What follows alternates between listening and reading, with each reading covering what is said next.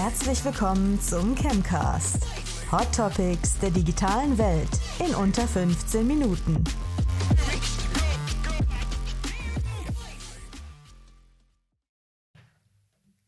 Liebe Zuhörerinnen, liebe Zuhörer, ich bin Max Antwerpes, euer Chemcaster und begrüße euch zu einer ganz besonderen Folge vom Chemcast, denn ich darf heute einen neuen Gast bei uns begrüßen und zwar ist das die Katrin Kern, die mir heute gegenübersteht.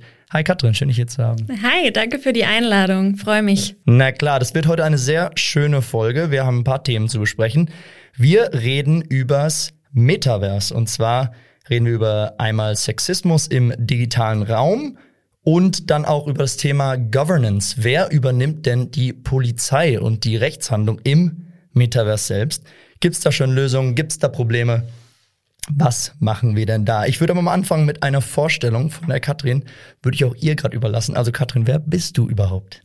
Genau, hallo liebe Chemcast-Community da draußen.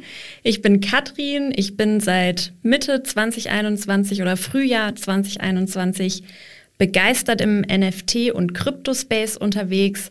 Daran hängt sich ja jetzt auch die ganze Diskussion um das Metaverse auf.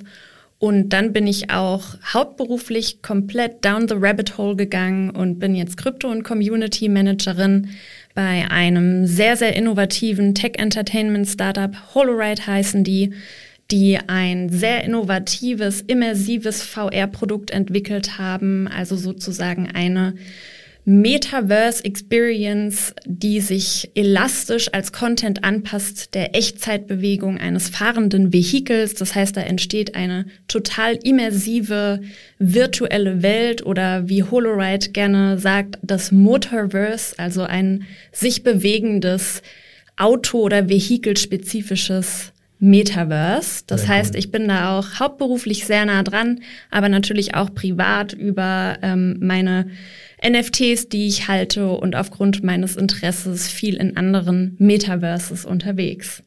Sehr, sehr cool. Du nennst es dich selber ungern. Ich darf dich aber aus genau den Gründen, die du gerade genannt hast, Expertin zu dem Thema nennen. Also schön, dass du hier bist. Und ich würde auch direkt mal einfach mit der ersten Frage, die vielleicht vorm ersten Thema auch steht, einsteigen. Wie denn du als, hier sage ich es nochmal, Expertin aus meiner Sicht, ähm, wie definierst du denn das Metaverse überhaupt?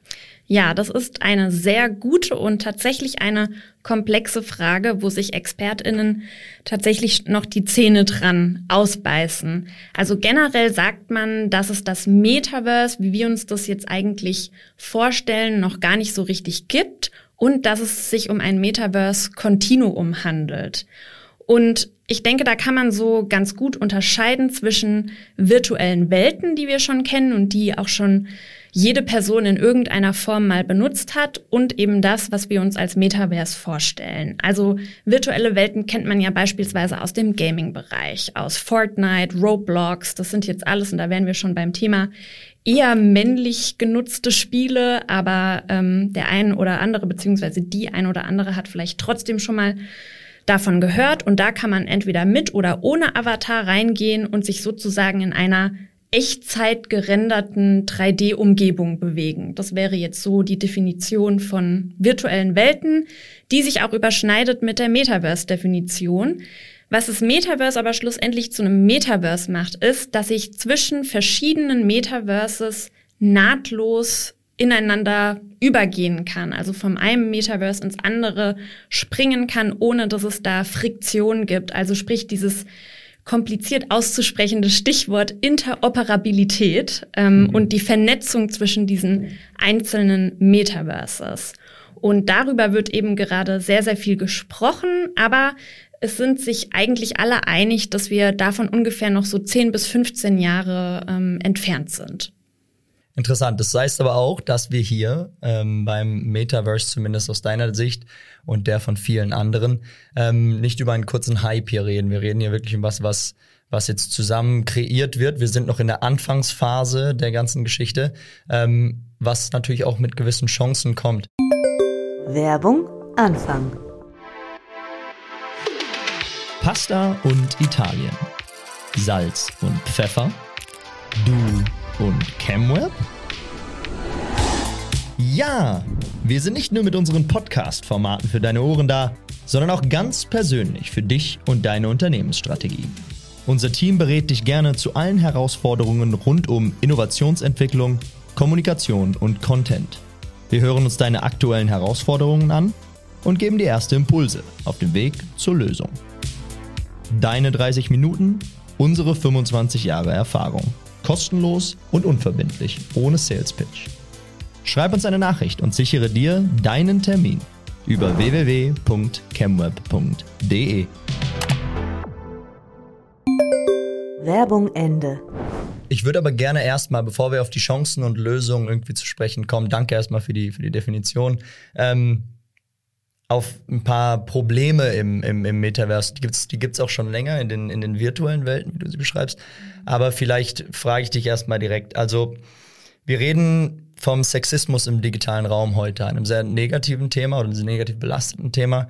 Keinem neuen Thema, wie gesagt, aber wie überträgt sich denn die sexuelle Gewalt und Sexismus vom Real Life oder sogar halt auch vom, von den virtuellen Welten rein ins Metaverse oder vom Real Life in die virtuellen Welten. Wie, wie, wie passiert da der Sprung? Ja. Also leider gibt es da nicht so große Unterschiede zwischen dem Metaverse und der realen Welt. Das heißt, sexualisierte Gewalt oder Belästigung findet in Metaverses leider genauso statt wie im echten Leben.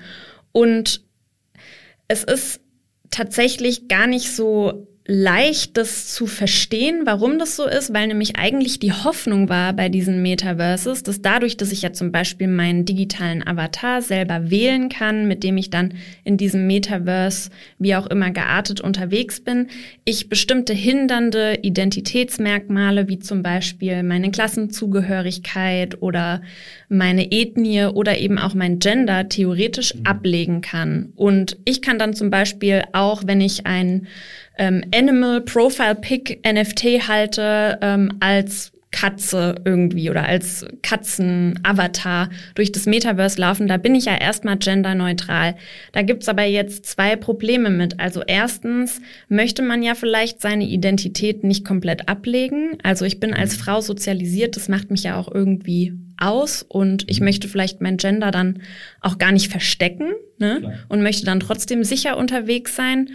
Und ähm, das andere Problem ist, dass man, selbst wenn man einen eigentlich neutral aussehenden Avatar hat oder ein NFT, und das erlebe ich jeden Tag in den NFT-Communities, oder sogar ein weibliches NFT, und davon gibt's ja auch einige, dann wird man trotzdem per Default, also alternativlos, immer als Mann angesprochen. Mhm.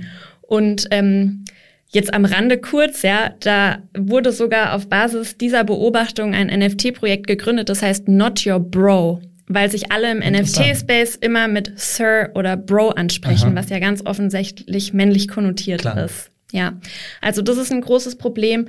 Und dann zu deiner Ursprungsfrage.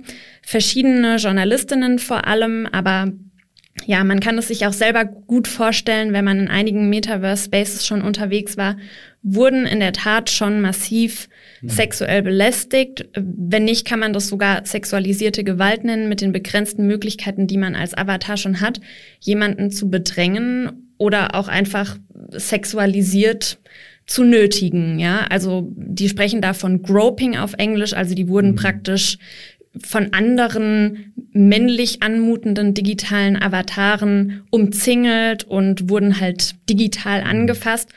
Und das führt genauso logischerweise zu traumatischen Erfahrungen wie im echten Leben, weil du ja insbesondere wenn du eine VR-Brille aufhast und es dadurch noch immersiver wird, dieses Erlebnis. Also du kannst ja auch über ein 2D-Interface reingehen, aber dann empfindest du das ja sozusagen quasi leiblich, als wärest du auch mit deinem Körper Ist ja auch an sich das Ziel der ganzen Sache, dass ja. man sich da wie lebendig drin fühlen kann. Ja, das kommt natürlich auch mit negativen Seiten dann. Ganz genau.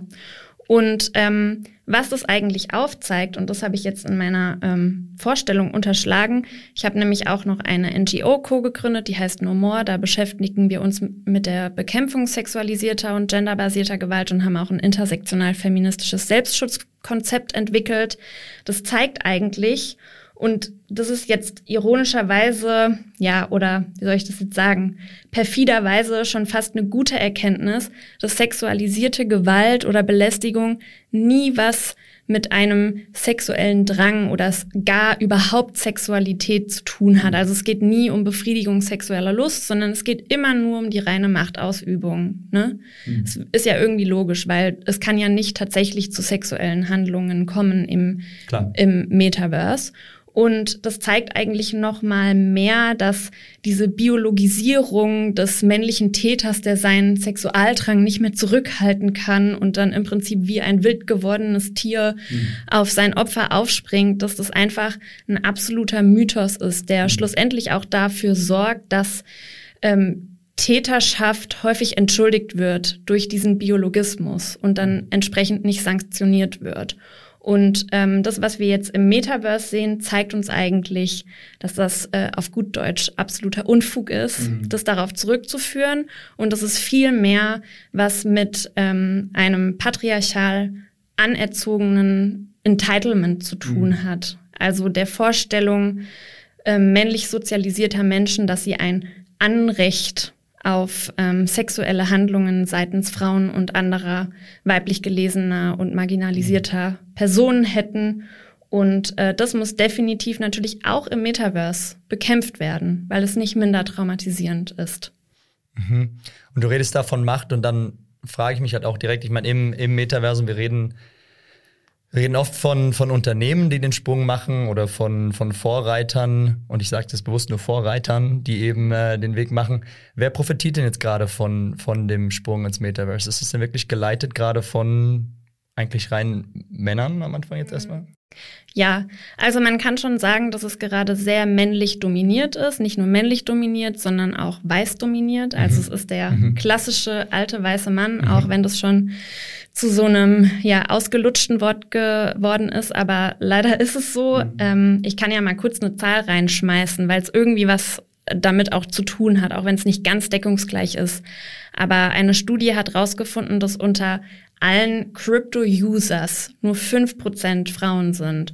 Und das spiegelt ungefähr wider, wer natürlich jetzt auch gerade die Creators, die Developers, die Thought Leaders dieses Metaverses sind. Und die Diskussion ist im Moment auch noch sehr, sehr technisch. Also die wird dominiert von Menschen, die äh, IT studiert haben, die Engineers sind. Und wir alle wissen, in MINT-Berufe schwärmen vor allem halt eben männlich sozialisierte Personen, also ähm, eben nicht Frauen oder weiblich ähm, sozialisierte Personen. Und das ist natürlich problematisch. Und wir wissen ja auch glücklicherweise mittlerweile, dass es nichts damit zu tun hat, dass sich äh, Mädchen nicht für MINT-Berufe interessieren, sondern dass das viel mit der Sozialisierung, auch zum Teil mit der Erziehung zu tun hat, dass sie eben nicht in diese Bereiche ähm, vordringen, weil sie sich mhm. zum Beispiel nicht zutrauen, weil sie glauben, dass sie die Kenntnisse dafür nicht mitbringen. Das heißt, die Lösung zu dem Problem liegt jetzt eigentlich auf der Hand, ist aber vielleicht einfacher gesagt als getan. Ich werde sie dir trotzdem rauslocken. Du siehst also einen dominierten Space im Metaverse jetzt gerade von dem weißen mittel- bis alten Mann ähm, und auch eine Kultur, die Mädchen in Tech nicht unbedingt so fördert, wie es vielleicht hier vonnöten ähm, wäre. Du siehst also als Lösung was für das Problem? Hm. Also ich muss kurz als ähm, Einwand bringen, und das ist jetzt eigentlich ein sehr hoffnungsvoller Einwand, dass natürlich in der Filterblase, in der ich mich jetzt gerade bewege, gerade im NFT-Space, wo ich mich natürlich als Frau auch eher für Sachen interessiere, die mich auch ansprechen, ja, wo irgendwie Equality, Diversity und so weiter gelebt wird, schon eine ganz, ganz große Community und auch eine laute und starke Community an Frauen und anderen marginalisierten Gruppen enorm partizipiert, indem die zum Beispiel ganz, ganz tolle, vor allem ethisch motivierte NFT-Projekte aufbauen und sich darum natürlich dann auch eine Community versammelt, die dieselben Werte teilt. Also da wird schon ordentlich mitgeredet, aber natürlich ist es immer noch sehr klein und findet natürlich auch nicht das Publikum, wie jetzt, ich sag mal, die Tech-Nerds oder die Tech-Experts, die wir halt schon kennen und die halt auch als Pioniere und eben Thought Leader schon anerkannt werden. Und ähm, weshalb ich das aber so erwähne, ist, dass eben ein bestimmter Teil der Einnahmen durch äh, den NFT-Verkauf, durch das Minting am Anfang, ganz häufig bei diesen tollen ethisch motivierten Projekten als Spende an entsprechende Organisationen weitergegeben wird, die nämlich genau das versuchen, die, zum, die versuchen, Mädchen für Coding zu begeistern, ähm, gibt es eine ganz tolle Organisation in Afghanistan, deren Name mir jetzt leider entfallen ist, die aber sich vor allem darum kümmern, Mädchen programmieren und Coden beizubringen und eben an solche Organisationen zu spenden, die halt gerade marginalisierte Gruppen eben fördern wollen, damit die schlussendlich an dieser, und das müssen wir uns halt vor Augen führen, dieser neuen Form des Internets partizipieren, wo wir jetzt auch noch die Chance haben, viele der Verfehlungen auszubessern, die wir halt bei der jetzigen Form des Internets sozusagen zugelassen haben. Also nicht nur wir als Individuen, sondern natürlich auch irgendwie staatliche Institutionen. Ja, also Lösung ganz, ganz interessant. Wie gesagt, liegt, liegt nach der Unterhaltung so ein bisschen auf der Hand auch, wenn man sich das bildlich ein bisschen vorstellt. Aber die Fehler, auch wenn das Web 3, auch wenn der, der Sprung ins Metaverse ein anderer ist als die Kreation vom Web 2 beispielsweise oder alten im Internet und den Sachen, die wir halt kreiert haben, alle zusammen, die Fehler, die wir da gemacht haben, vielleicht, die dann systematisch sich aus, auf das ganze Ding halt ausgebreitet haben, die jetzt gut zu machen und eine Chance eben zu haben, das hast du gerade schön gesagt, wir reden hier über negative Themen, doch reden wir auch über eine Chance, das Ganze jetzt halt eben, weil es eben in diesem beginnenden Status noch ist, ähm, die Chance, sich mit einzubringen und das Ganze dann auch diverser, auf einem diversen Grundstein quasi aufzubauen, genau. dass sich da alle auch wohlfühlen können in dem Space. Ähm, Wichtiges Thema dann aber auch, wenn wir diese Probleme haben und wir sehen sie ja schon in virtuellen Welten und wenn wir wirklich von einem kompletten Sprung ins Metaverse reden, wir wollen, wir wollen eigentlich ein Metaverse, da sind wir ja beide hier aus dem Grund, weil wir eigentlich Fans von dem Unterhaben sind oder Unterfangen sind. Wir wollen es ja, wir wollen auch, dass man da voll einsteigen kann. Aber es muss Regeln geben, die müssen auch irgendwie kontrolliert werden. Und wer macht sowas? Ist jetzt die zweite Frage an dich. Mm, ja, wer macht sowas? Also im besten Fall macht das natürlich die gesetzgebende Institution in dem jeweiligen Land, aber da sind wir ja schon beim ersten Problem. Das Metaverse wird ja global genutzt werden und das ist ja mhm. auch eine der großen Chancen des Metaverses oder der verschiedenen Metaverses, dass ich praktisch Menschen aus ähm, einem ganz anderen Land vom anderen Ende der Welt treffen kann und mich nicht nur über ein 2D-Interface mit denen austausche, sondern die sozusagen quasi leiblich in einem Raum erlebe. Und das hat natürlich auch die Chance, dass da wirklich dieser soziale Austausch entsteht und eine Global Community, was zum Beispiel Web 2 Social Media Plattformen ja nachweislich nicht geschafft haben. Aber ähm, wir alle wissen auch, dass ähm, gesetzgebende Institutionen relativ lange gebraucht haben oder dass immer noch ein ähm, schwieriger, zäher Prozess ist, ähm, diese Tech-Giganten, die halt nun mal diese Vorläufer des Metaverses, die Web2 Social-Media-Plattformen, entsprechend ähm, zu regulieren und ähm, diesen Tech-Giganten entsprechende regulatorische Rahmenbedingungen zu oktroyieren, an die diese sich dann auch halten müssen. Das ist bis heute immer noch nicht wirklich gelungen, sonst hätten wir ja nicht in der Form immer wieder diese Skandale.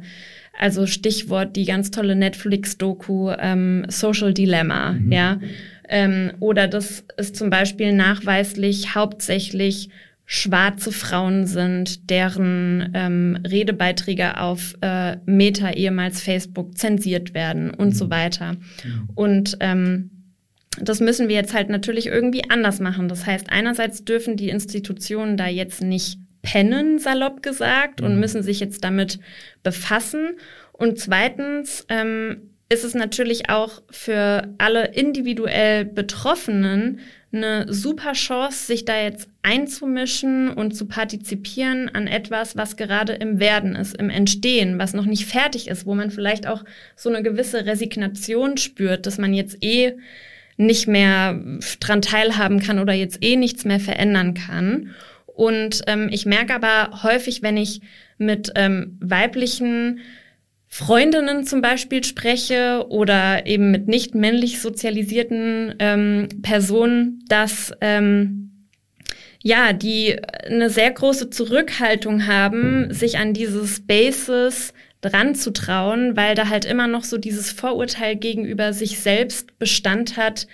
Man versteht es alles nicht, das ist viel zu technisch mhm. und ähm, ja, aber eben auch von diesen negativen Erfahrungen geprägt ist, die halt eben viele Frauen machen, die dann halt mhm. eben im Metaverse sexuell belästigt werden.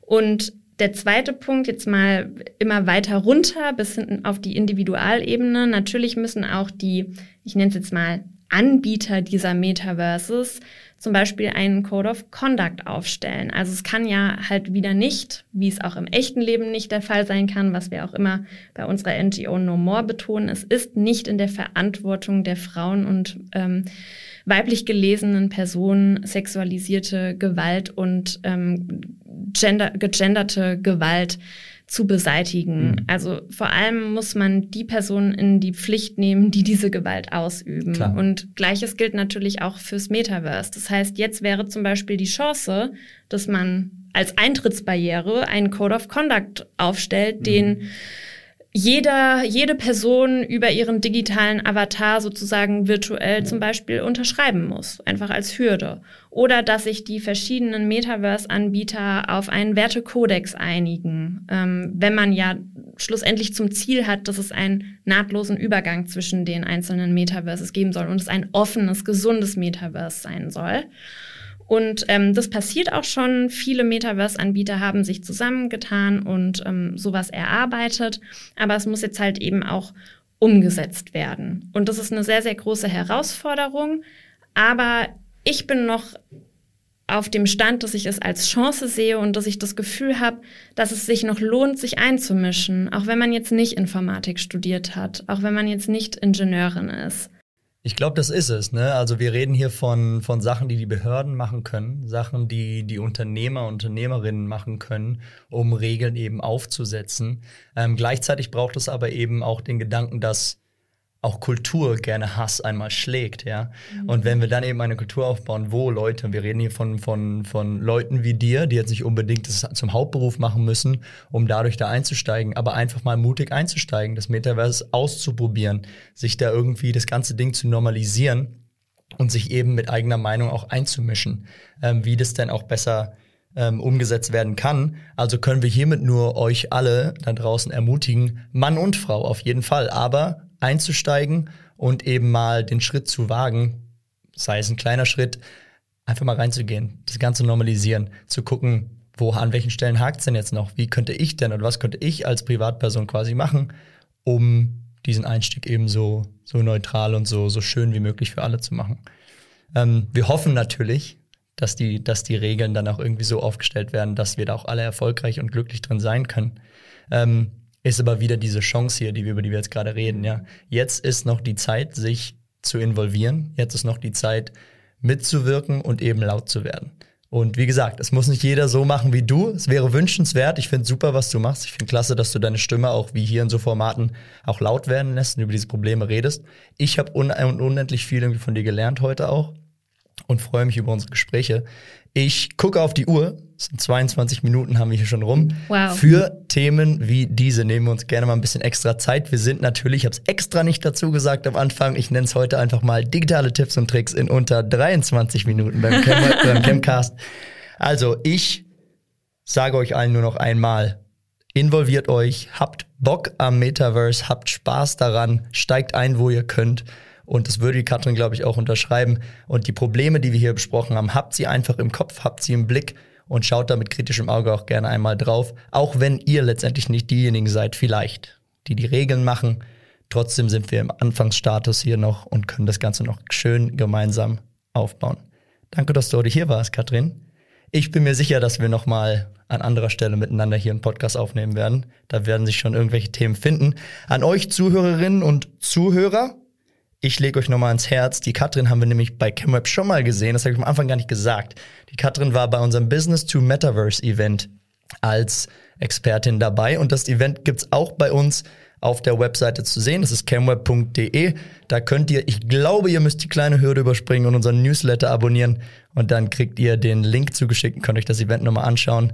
Ein sehr, sehr anschauliches Event übers ja, Unternehmertum im Metaverse und den Sprung dahin. Folgt uns auf allen Social Media Kanälen und bleibt gespannt auf die neuen Folgen vom Camcast. Ich wünsche euch eine tolle Restwoche und bedanke mich nochmal bei Katrin und bei euch allen. Macht es gut.